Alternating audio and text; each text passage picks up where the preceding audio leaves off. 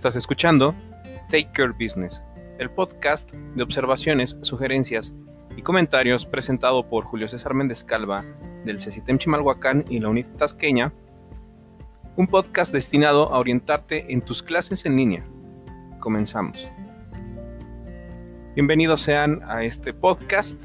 Esta es la segunda temporada, la cual eh, pues me siento muy orgulloso de comenzar con, con ustedes. Vamos a hablar referente a los temas pues relacionados en este caso en el CECITEM a lo que es la programación orientada a eventos, la programación orientada a objetos, temas teóricos que en su momento eh, habíamos acordado se iban a tocar referentes en, en, un podcast o también en algunos videos donde se expliquen temas con mayor profundidad.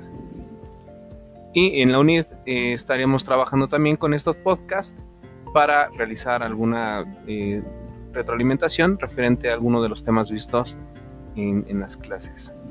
Pues bueno, hoy toca el, el turno al, al CECITEM, a mi querido Ceci. Vamos a hablar referente a una metodología de desarrollo de software, la cual es la metodología de desarrollo en espiral. Pues bueno, como sabemos nosotros estamos trabajando con desarrollo de software en el caso de, de tercer semestre es con el lenguaje de programación Java y pues no todo es programar, ¿sí? tenemos que conocer metodologías, tenemos que conocer cuáles son las que se adaptan a las necesidades de nuestro proyecto. Hay diferentes metodologías y no todas son adecuadas para las necesidades de un proyecto. Depende mucho de la dimensión que tenga este proyecto, de lo ambicioso que sea y también de los recursos que se tengan. Es por ello que, bueno, en, este caso, en las dos materias, tanto en desarrollo de aplicaciones eh, con la metodología espiral y desarrollo de aplicaciones con metodologías rápidas, pues vamos a ver, eh, obviamente, en cada materia, pues la explicación de estas metodologías. Bueno, sin más preámbulo, vamos a comenzar con lo que es la metodología de desarrollo espiral. Y pues como su nombre lo indica, es un modelo que, se creó justamente por ahí del año 88, ya en 1988, por un ingeniero eh, llamado, de apellido Poem. Este ingeniero pues quería representar los procesos de desarrollo de software en una secuencia de actividades, pero estas secuencias iban a repetirse, ¿sí? O sea, iba a haber una secuencia de actividades una tras otra, pero se tendía a tener esta repetición para poder trabajar de manera espiral. Es por ello que se le conoce como ciclo espiral o metodología de espiral. Y cada ciclo dentro de esta metodología pues va a representar un proceso del desarrollo de este software. Es una fase dentro del proceso de desarrollo del software, el cual me va a permitir a mí poder estar realizando alguna actividad en particular. Es decir, podemos partir desde lo que es el análisis, podemos partir desde lo que es el diseño, podemos partir también en lo que es la, programación, las pruebas, implementación, eh, la gestión de la calidad, eh, todo esto con el enfoque primordial de que se esté revisando que todo funcione de manera adecuada.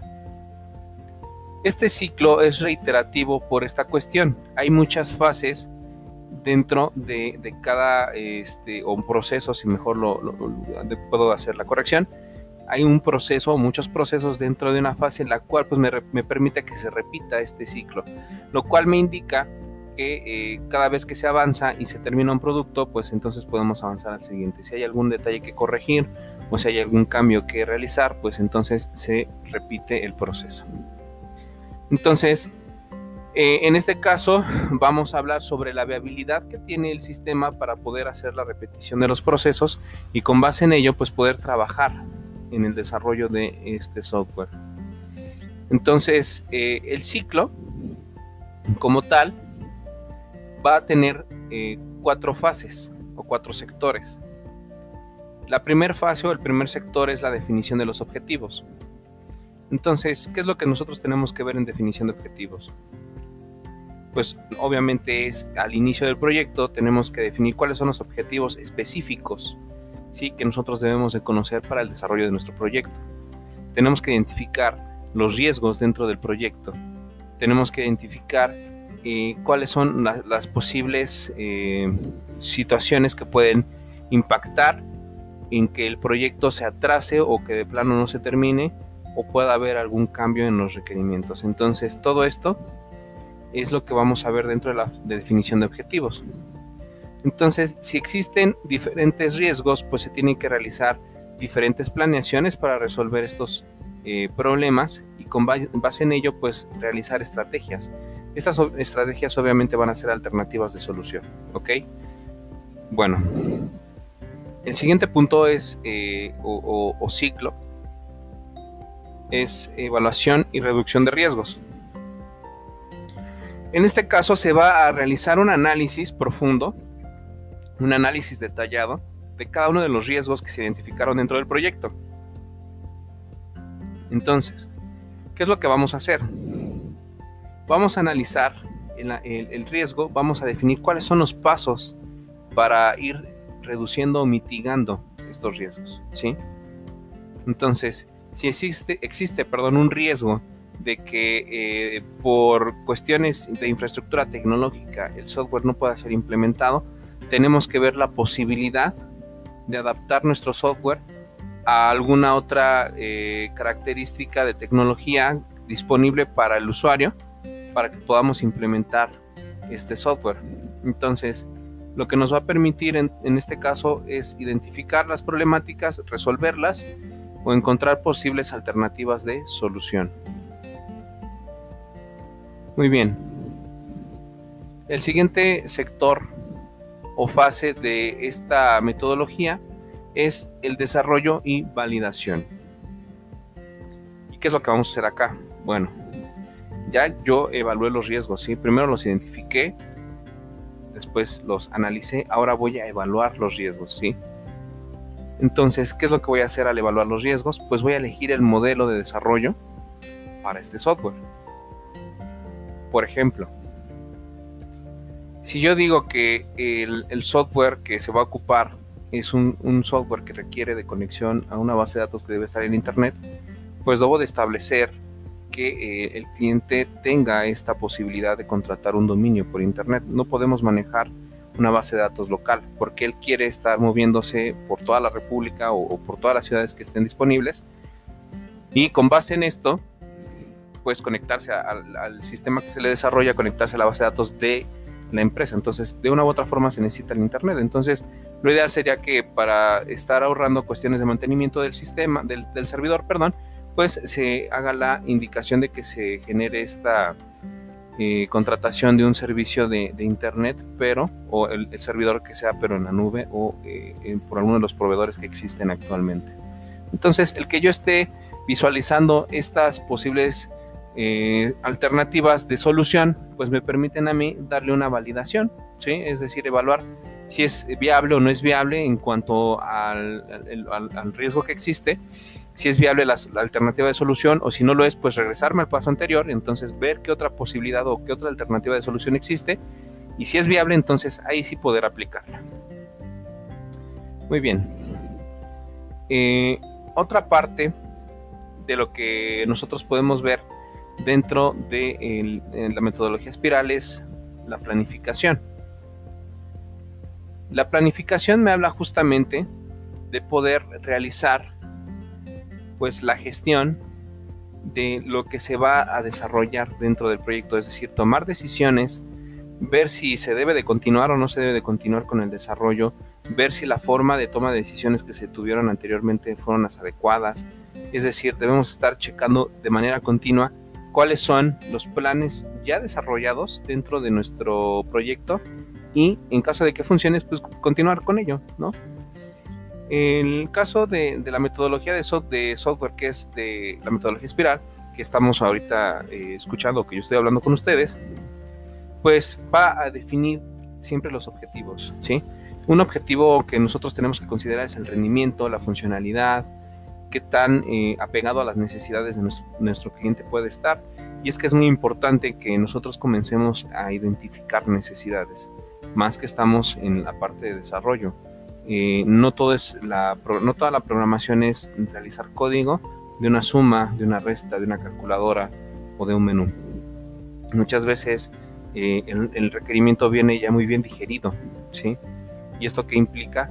Pues que nos, eh, se nos complique en un futuro identificar los requerimientos. Entonces, cuando nosotros nos enfrentamos a etapas de requerimientos o a levantar requerimientos, pues sabemos que podemos ocupar metodologías con estas características. Ok, pues bueno, algo que caracteriza a lo que es esta metodología de espiral es que se considera de manera explícita el riesgo dentro de este modelo. Es decir, siempre vamos a estar viendo cuáles son los riesgos. Vamos a estar identificando riesgos de una manera tan bárbara que llegará al punto en el que el, propio proyecto va a estar tan controlado en esos aspectos que nosotros vamos a saber cómo resolverlo en un futuro. ¿Sí? Y es bueno, es bueno esta parte porque nosotros nos vamos a ir acoplando a ir dos o tres pasos adelante de cualquier imprevisto que pueda surgir. Ok, bueno, entonces, ¿cómo comienza el ciclo de, la metodología espiral? Bueno, pues comenzamos con la elaboración de los objetivos, como bien lo había definido en, un principio. Eh, después vamos a ver cuáles son las alternativas de, solución para realizar estos objetivos, cuáles son las alternativas de desarrollo y también cuáles son las restricciones o cuáles son los riesgos que pueden existir dentro de cada una de, ellas. Además, tenemos que checar también la evaluación de cada una de estas alternativas, ¿sí? Es decir, hay que evaluar esta alternativa referente al objetivo que tiene. Si el objetivo es viable, entonces se sigue con el proceso, pero si vemos que no es viable, entonces pues tenemos que resolverlo y esa es la parte del siguiente punto, ¿no? O el siguiente proceso es resolver los riesgos mediante ciertas actividades las cuales me permiten a mí identificar o, obtener, mejor dicho, vamos a obtener más información para poder resolver ¿sí? Esta, este riesgo no viable o este objetivo no viable. Y es que muchas veces cuando se levantan requerimientos también sucede que el cliente no da la información tal cual y como es. Y esto nos va a llevar a que nosotros trabajemos doble en cuanto al, levantamiento de requerimientos. Nos va a, llevar a, tener más sesiones de levantamiento de requerimientos. Y pues no es algo malo, realmente es trabajar más. Pero si nosotros nos vamos alineando y adecuando a, las, eh, a, lo, que nos indica la metodología, pues también podemos nosotros acoplar a nuestro cliente a esta situación, a esta metodología, y con base en ello, pues generar el proyecto como se ha solicitado. Entonces, eh, recuerden que es muy importante conocer esto. Bueno, y ahora para poder terminar, tenemos que conocer cuáles son las actividades dentro del proceso. ¿sí? Recuerden esa especificación, desarrollo, validación y evolución. Cada una va a tener una forma distinta de organización. Cada una va a tener una forma distinta en cuanto al proceso de desarrollo. Pero esto no, no implica que eh, estén deslindadas una de la otra, ¿sí? Entonces depende primero del tipo de software que se vaya a desarrollar, depende también de las personas que tengamos nosotros involucradas dentro del equipo de trabajo y también lo que son nuestros clientes y sobre todo la estructura organizacional. Eh, muchos equipos de trabajo chavos dentro del desarrollo de software pues son amplios, son equipos muy bien eh, construidos y muchas veces son pues equipos pobres, ¿no? Hay veces que un, desarrollo se lleva por una persona y es por ello que toma mucho tiempo, ¿no? Por la, capacidad y la habilidad que tenga para desarrollar. No es lo mismo tener un equipo robusto de desarrollo de software con 6, 7 ingenieros, los cuales sepan, eh, tengan su área en, particular de, especialización, a tener una sola persona que se dedique a hacer un software de la misma característica o robustez, ¿no? Entonces, lo importante de esta metodología es identificar el, objetivo, identificar los riesgos, hacer un análisis, desarrollarlos, ver la, la viabilidad de estos objetivos o de estos eh, eh, riesgos y con base en ello pues darle alternativas de solución. Bueno, pues espero que el punto se haya aclarado, espero que este podcast les sea de mucha utilidad para realizar sus tareas dentro de la plataforma. De todas formas, les voy a compartir la fuente de la cual yo obtuve la información en la publicación que realicé en Classroom para que tengan ustedes bien identificado el, el, autor y el libro y podamos realizar el trabajo que les solicité. Bueno, pues les agradezco mucho su atención, su tiempo. Recuerden, nos vemos en el infierno. Besos, bye. No anden con nadie y esperen otro podcast de esta materia.